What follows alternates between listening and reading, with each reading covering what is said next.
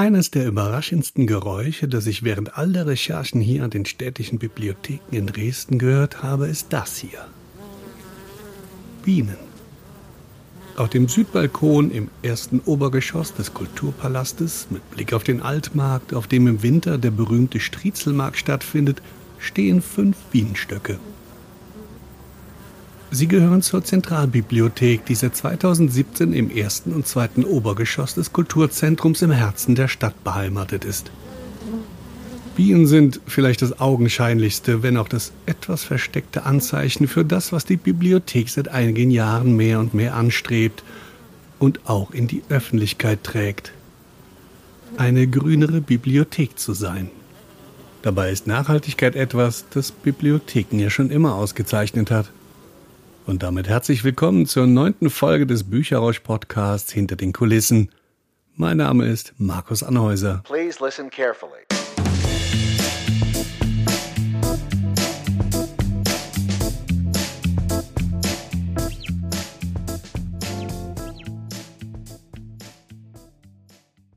Das Thema Nachhaltigkeit ist eigentlich eine Basis in der Bibliothek einer öffentlichen Bibliothek, nämlich das Thema Leihen statt Kaufen.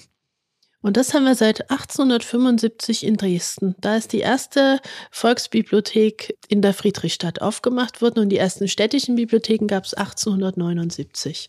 Seitdem verleihen wir, statt etwas zu kaufen. Wir teilen also Ressourcen. Das ist Marit Kunis-Michel. Sie ist die Direktorin der städtischen Bibliotheken Dresden. Wenn euch die Stimme bekannt vorkommt, dann vielleicht aus der ersten Folge der ersten Staffel dieses Podcasts. Da hat sie uns eines ihrer Lieblingsbücher vorgestellt. Unser allerbestes Jahr von David Gilmore. Und es ist eins, was man immer wieder lesen kann, was man ab und an auf einer Seite X aufschlagen kann und dann steigt man ein in den neuen Film und es inspiriert immer wieder neu. Dass Bibliotheken eigentlich ein Inbegriff der Nachhaltigkeit sind, das hatte ich lange auch nicht auf dem Schirm. Erst als ich die Folge über die Bibliothek der Dinge produzierte, fiel auch bei mir der Groschen. Dinge auszuleihen, statt sie selbst zu kaufen. Was könnte nachhaltiger sein? Und Bücher waren nur der Anfang. Innerhalb der Bibliotheken entstand in den letzten Jahren das Gefühl, dass man diesen Gedanken auch mal etwas breiter vor der Brust tragen könnte. Denn offenbar gab es viel mehr wie mich, die zwar an Nachhaltigkeit interessiert sind, aber die Bibliotheken dabei gar nicht auf dem Zettel hatten. Dass das Thema Nachhaltigkeit durch Klimawandel und eine gesellschaftliche Entwicklung eine andere Bedeutung erlangt hat, das hat uns ja Mitte 2015, 17 so erreicht. In, einfach aus einer Belegschaft heraus. Und das ist das Besondere, muss ich sagen, dass Kolleginnen und Kollegen sich zusammengeschlossen haben und haben gesagt, die kleinen Schritte sind die wichtigen Sachen. Und ich möchte nicht nur im Privaten mein Müll trennen, Wasser sparen, weniger Flugreisen machen. Ich möchte, dass wir das auch im beruflichen und im Kontext der Bibliothek stärker nach außen äh, deutlich machen, was wir bereits tun, was wir besser machen, also anregen, uns zu verbessern. Und zweitens, das Potenzial einer Bibliothek nutzen. Ich habe jeden, jedes, jeden Monat in der zentralen Bibliothek zwischen 40 und 60.000 Leute, die hier in einem Haus sind. Also wenn wir alle Zweigstellen noch zusammenkommen, nehmen, kommen wir vielleicht auf 100, 150.000 Besucher. Und die mit einem Plakat, mit Buchempfehlungen, mit Medienempfehlungen einfach mal auf das Thema aufmerksam machen, sensibilisieren und mitnehmen wir machen schon ganz viel zum Thema Nachhaltigkeit. Wir haben es nie verkauft. Wir sind nie damit werben gegangen, gesagt haben, wir ne, sind eine Institution, die nachhaltig agiert. Wir sind eher jetzt rausgegangen und gesagt, wir wollen noch nachhaltiger sein, wir wollen uns noch stärker engagieren in diesem Bereich. Ein Projekt, das sinnbildlich für all das steht, was Marit Kunis-Michel gerade beschrieben hat, ist die Saatgutbibliothek. Die Traditionalisten unter den Bibliotheksfans werden sich wahrscheinlich fragen, was das jetzt noch mit einer Bibliothek zu tun haben soll, die früher ja auch mal Büchereien genannt wurden. Aber wie immer leuchtet es völlig ein, wenn man es mal zu Ende denkt, erklärt mir Karin Schoppe, die das Saatgut in die Bibliothek geholt hat. Also mein Bereich ist jetzt seit drei Jahren die Saatgutbibliothek. Das ist was ganz Neues, was wir uns nicht ausgedacht haben, aber neu bei uns begonnen haben. Und zwar war das damals die Corona-Zeit, wo die Bibliotheken alle geschlossen waren und wir hatten andere Aufgaben zu erledigen als so der übliche Alltag, den wir kannten. Und dann habe ich mal so ein bisschen recherchiert, was machen denn Bibliotheken gerade so aktuell überall in Deutschland, so Neuigkeiten. Und da bin ich auf dieses Thema Saatgutbibliotheken gestoßen, weil das gerade in Hamburg eröffnet wurde. So, und dann habe ich mich schlau gemacht, habe recherchiert, habe dort auch angerufen, habe mir Informationen geholt, was alles damit zu tun hat. Dann habe ich das Okay von unserer Leiterin, Frau Kunis-Michel, damals bekommen. Die hat das auch sofort gut gefunden und gesagt, das machen wir. Und dann ging das los. Es ist sicher kein Zufall, dass ausgerechnet Karin Schopper auf das Thema Saatgut kam. Sie leitet den Bereich Sach- und Fachliteratur, zu denen zum Beispiel auch das große grüne Thema Gartenliteratur zählt. Dann habe ich ein paar interessierte Mitarbeiter gefunden aus meinem Team und auch aus anderen Teams. Dann haben wir einen Aufruf gestartet, einmal an die Mitarbeiter der städtischen Bibliotheken. Wer Saatgut hat, kann uns gerne was spenden. Also wir haben dann um Spenden gebeten. Einmal bei den Mitarbeitern und dann auch in der Öffentlichkeit über alle Medien, die es gibt, um sowas publik zu machen. Und dann wurden ganz viele Saatgutspenden bei uns abgegeben. Das Grundprinzip der Saatgutbibliothek funktioniert so. Hobbygärtner können sich in der Bibliothek eine überschaubare Menge Saatgut ausleihen, in ihrem Garten aussäen, um dann nach der Ernte frisches Saatgut in die Bibliothek zurückzubringen für das nächste Jahr. So entsteht ein Kreislauf von Geben und Nehmen. Beim Einrichten dieses Systems war es Karin Schoppe und ihren Kolleginnen wichtig, dass der Nachhaltigkeitsgedanke auf jeder Ebene verankert ist, angefangen schon bei Verpackungen und der Präsentation. Unsere Saatgutkisten sind eigentlich sind das Handyparkplätze. Da passen ganz konkret Handys rein und auch unsere Saatguttüten. Wir haben uns dann wirklich schlau gemacht. Was nehmen wir? Was wollen wir? Wir wollten keine Plastik, also Holz. Dann haben wir Butterbrotpapiertüten, also auch wieder was Nachhaltiges, äh, wenig Chemie sozusagen. Dann haben wir diese Tüten hier eben mit diesem Stempel versehen, unser Logo. Dann eben die Informationen, die man wissen muss. Was ist es denn? Wo muss ich es einpflanzen? Diese Kisten stehen dann auf so einem Buchwagen bei uns an der Infotheke der Sach- und Fachliteratur zusammen mit unserem Handbestand und Flyern rundherum und immer eine Mitarbeiterin in der Nähe, die dann Informationen und Fragen beantworten kann Informationen geben kann. Im März 2021, mitten in der Corona-Zeit, ging es dann los. Seitdem kann man sich Saatgut in der Bibliothek ausleihen. Die Auswahl ist groß und reicht von ewigen Klassikern des Gemüsegartens bis zu kaum bekannten Raritäten der wilden Blumenwiesen. Also was haben wir? Kräuter, natürlich Blumen, also Jungfer im Grünen, Ringelblumen. Sowas lässt sich sehr gut vermehren. Tomaten, sehr gut. Dann gibt es Kräuter, angefangen von Senf über Pimpinelle, und Petersilie und Sellerie. Also Sachen, wo man selber noch gar nicht sich damit auseinandergesetzt hat, dass aus dieser Pflanze Saatgut wächst. Inzwischen gibt es auch zahlreiche Wildkräuter, die man sich aus Gläsern selbst umfüllen kann, wie guter Heinrich, Glockenblume, Zittergras oder großer Wiesenknopf.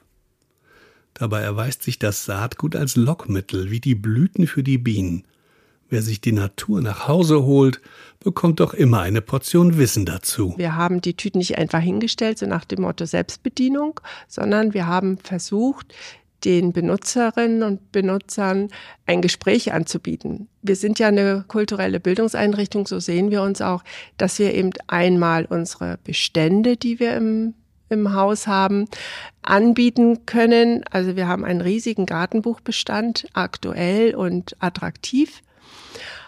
Und dass die Leute sich aufgrund dieser Sache, dass sie sich mit dem Saatgut beschäftigen und dann auch noch einen Garten haben und sich dann vielleicht auch noch in der Familie darüber unterhalten und Kinder lernen gleichzeitig auch mit, wie man Saatgut ausbringt im Garten und wie man das erntet, was man beachten muss und was alles dazugehört.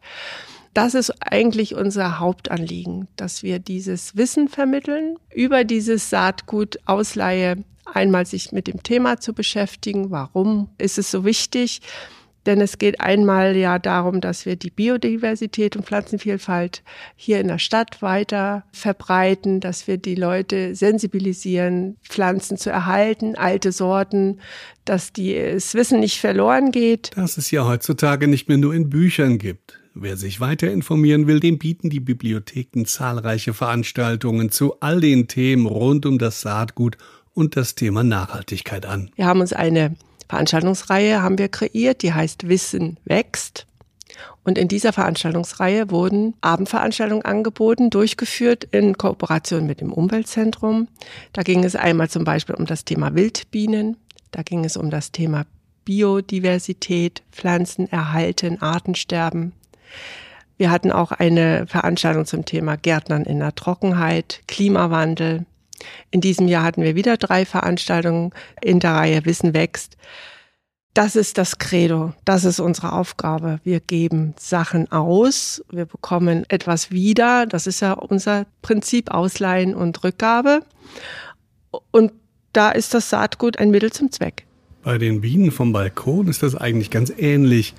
Hier gibt es einige Regalmeter mit Sachbüchern rund um die Bienenzucht und das Imkern. Allerdings gab es die Bienenbibliothek schon, als die Zentralbibo noch im Dresdner World Trade Center beheimatet war. In und um Dresden gibt es schon lange viele Hobbyimker und Vereine. Die Bienen wurden erst mit dem Umzug in den Kulturpalast Teil der Bibliothek. Und das ist unsere Bienenbibliothek. Hier haben wir die Literatur zum Thema Imkern, Honiggewinnung, Bienen, Leben der Bienen, und Sie sehen schon, dass viele Lücken sind. Also jetzt ist gerade die Zeit, womit man sich damit beschäftigt, intensiv. Sie sind sehr gut ausgeliehen gerade. Zeiten der Zeitschrift haben wir auch im Angebot. Bienen und Natur. Wir sind ja keine wissenschaftliche Bibliothek, sondern die Stadtbibliothek. Und da ist eben der Imker ist ja ein Beruf, klar, aber auch eine Berufung. Und für den Hobby-Imker ist die Literatur bei uns zu finden. Auf dem Balkon finden dann Bienenprojekt und Saatgutbibliothek zusammen. Zwischen den fünf Bienenstöcken finden sich Hochbeete mit bienenfreundlichen Wildkräutern zum Nektarsammeln, aus dem ein ganz besonderer Honig wird. Und das sind, wo die Schilder stehen, sind eben die Pflanzen aus dem ähm, Projekt Urbanität und Vielfalt vom Umweltzentrum, die hier ausgepflanzt sind. Im letzten Jahr hatten wir, fünf, ich glaube, 500 Kilo Honig geerntet. Von diesen Bienen. 500 Kilo Honig. Das war ordentlich viel. Ja. Und Sie? Also sie sind sehr fleißig hier, die Bienen. Und die werden dann verkauft als Palasthonig bei uns in der Bibliothek. Und ich hörte, äh, wenn Lesungen sind, die Autoren? Dann werden das als äh, Dankeschön, als äh, Geschenk weitergegeben. Aber man kann ihn auch kaufen.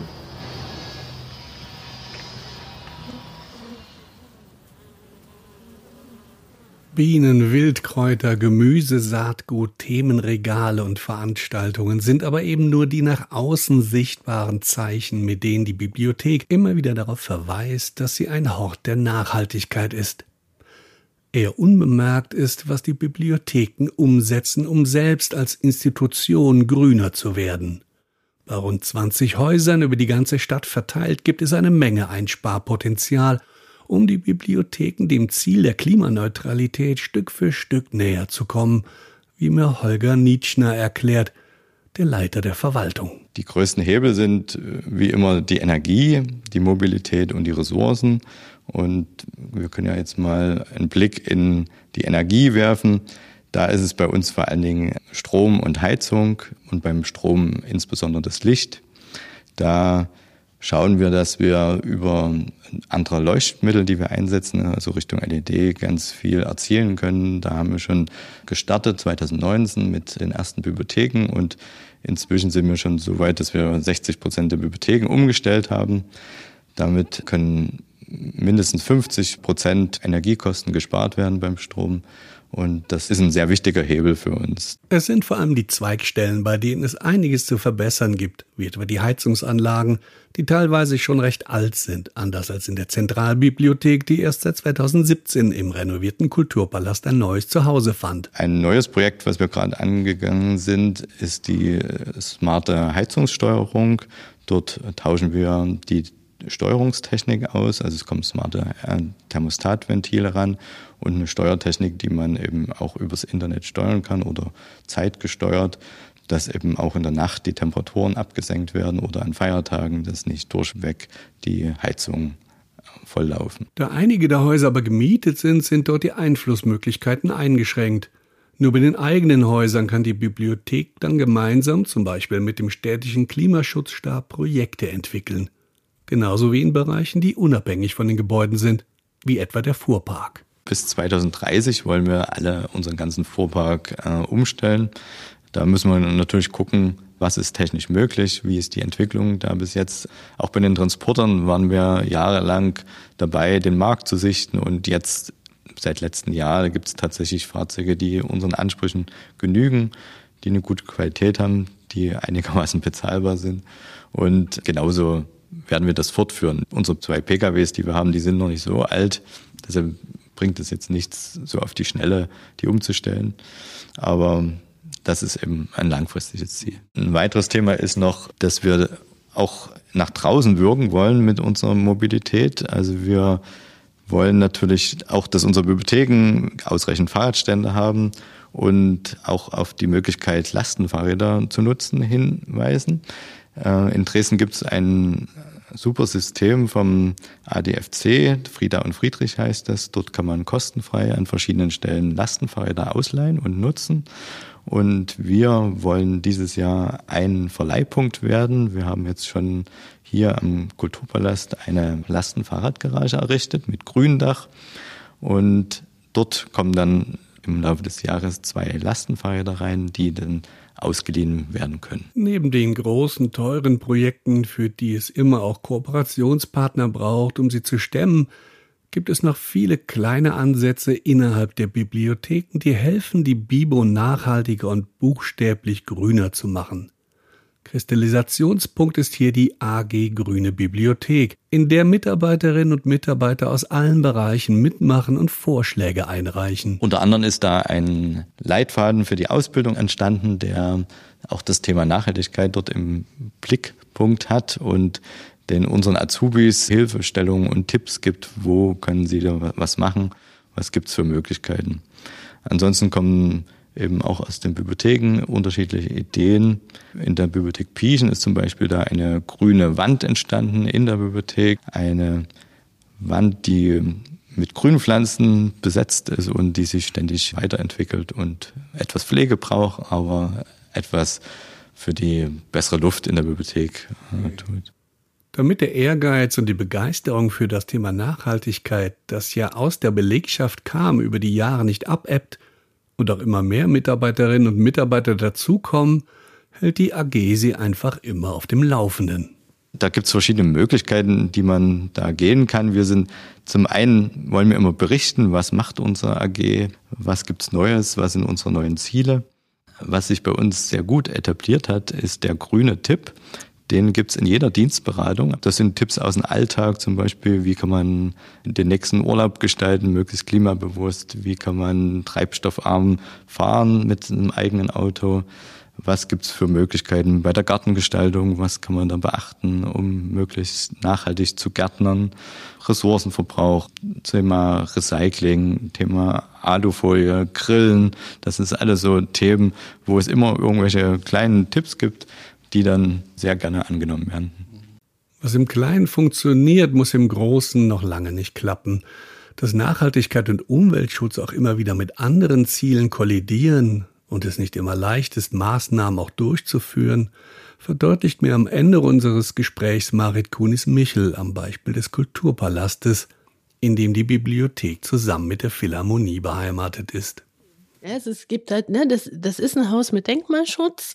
Es gibt klare Sichtachsen und da ist zum Beispiel nicht vorgesehen, dass auf dem Balkon irgendwelche Sonnenschirme stehen oder dass da Geranien runterranken und da ist, ist auch kein Platz für eine Sonnenblume. Ja, aber Das zeigt ja wieder, dass wir in einem Diskurs sind, in einer Auseinandersetzung. Und das hat uns zum Beispiel dazu geführt, zu hinterfragen, wie können man denn denkmalgeschützte Gebäude nachhaltig verändern, dass sie die sich dem Klima anpassen, energieeffizienter sind etc. pp. Und das muss ich sagen, diskutieren wir hier mit der Philharmonie und unserem Vermieter seit zwei Jahren. Ist es möglich, Photovoltaik auf dem Dach zu haben? Ist die Technik soweit? Ne, das heißt äh, Traglast vom Dach, äh, Sichtbarkeit, können wir das Dach begrünen? Wir sind mitten in der Stadt, wir sind hier eigentlich zugepflastert. Wenn Sommer ist, sagen mir meine Besucher, man hält es auf dem Vorplatz nie aus. Das sind zwar die Springmond, es ist zu heiß. Wir gehen abends 19 Uhr, wenn wir schließen, wenn wir früh morgens kommen in Dienst. Es ist genauso warm wie am Abend vorher. Es kühlt in der Stadt nicht mehr ab. Und das sind die Themen, die wir, die wir hier im Haus diskutieren, wo wir auch Entscheidungsträger drängen.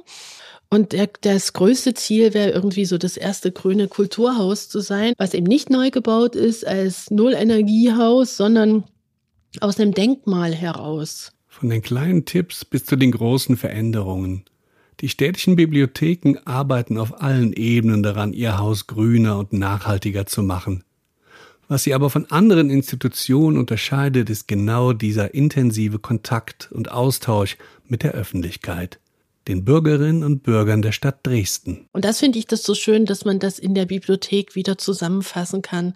Dass Bibliothek ein Diskursort ist und sehr, sehr niederschwellig. Ich muss eben nicht an eine Universität gehen, in Umwelttechnik und das dort diskutieren mit Wissenschaftlern, sondern ich lade mir die Wissenschaftler und die Experten hier ein und fordere aber auch ein, dass sie das sehr niederschwellig rüberbringen, weil ich hier ein ganz breites Publikum habe. Ich habe den Schüler, ich habe den jungen Menschen, der sich sich engagiert, der vielleicht auch kontrovers ist oder radikalisiert sich manchmal schon, ne? also können wir ja diskutieren, letzte Generation, bis hin zum Erwachsenen und Rentner, der sagt, hallo, ich bin jetzt schon 70 Jahre auf der Welt und ich merke am eigenen Leib, ich kann euch sagen, das Klima hat sich verändert und ich mache das und das, die kleinen Schritte.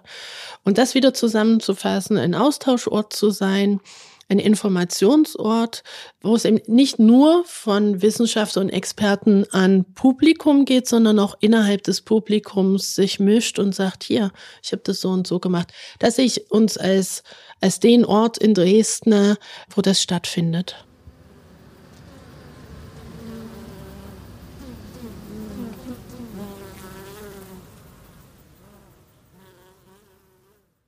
Das war die neunte Folge des Bücherrausch-Podcasts hinter den Kulissen. Falls ihr noch wissen wollt, wie denn eigentlich die Bienen in die Bibliothek kamen, hört einfach die Folge bis zum Ende durch. Da erzählt euch Marit Kunis-Michel, was die Bienen mit einem Baucontainer und dem Umzug in den Kulturpalast zu tun haben. In der zehnten und letzten Folge erfahrt ihr dann, wie sich Bibliotheken im Laufe der Zeit verändert haben, wie aus der Bücherei früher der dritte Ort heute wurde. Bis dahin alles Gute.